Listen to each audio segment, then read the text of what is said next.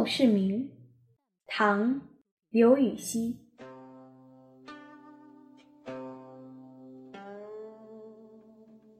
山不在高，有仙则名；水不在深，有龙则灵。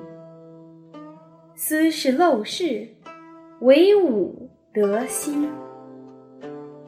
苔痕上阶绿，草色入帘青。谈笑有鸿儒，往来无白丁。可以调素琴，阅金经。无丝竹之乱耳，无案牍之劳形。南阳诸葛庐，西蜀子云亭。孔子云：“何陋之有？”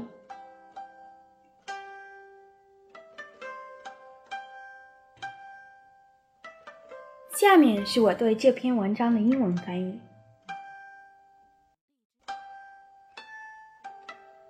Adage of My Shabby Hut by Liu Yuxi. The worth of a mountain lies not in its height, but in the gods that lend to its name.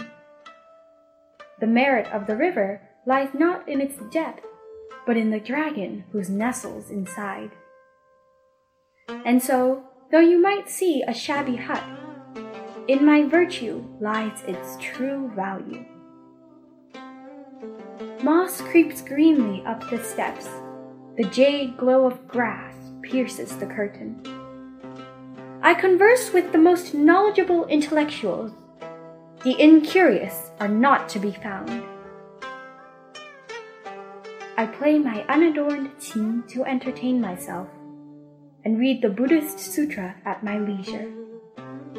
With no frivolous music to distract me, no government paperwork to tire me out. As is Zhuge Liang's hut in Nanyang, as is Ziyun's pavilion in the west of Shu. By the wisdom of Confucius, where is the shabbiness to be found?